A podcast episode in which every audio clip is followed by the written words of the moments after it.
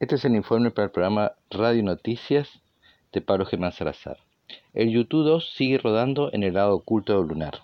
El domingo 11 de octubre se había vuelto a encender luego de su noche lunar el módulo de aterrizaje Chan 4 y el rover YouTube 2, iniciando así su vigésimo tercer día lunar, que corresponde cada día lunar a 14 días terrestres.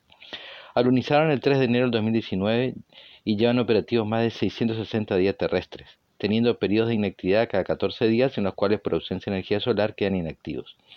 Durante su vigésimo tercer día lunar, el rover se dirigió al noreste hacia un área basáltica y cráteres en la cual utilizará un espectrómetro de imágenes infrarrojas para el relevo de esas rocas lunares de hasta 30 centímetros de diámetro.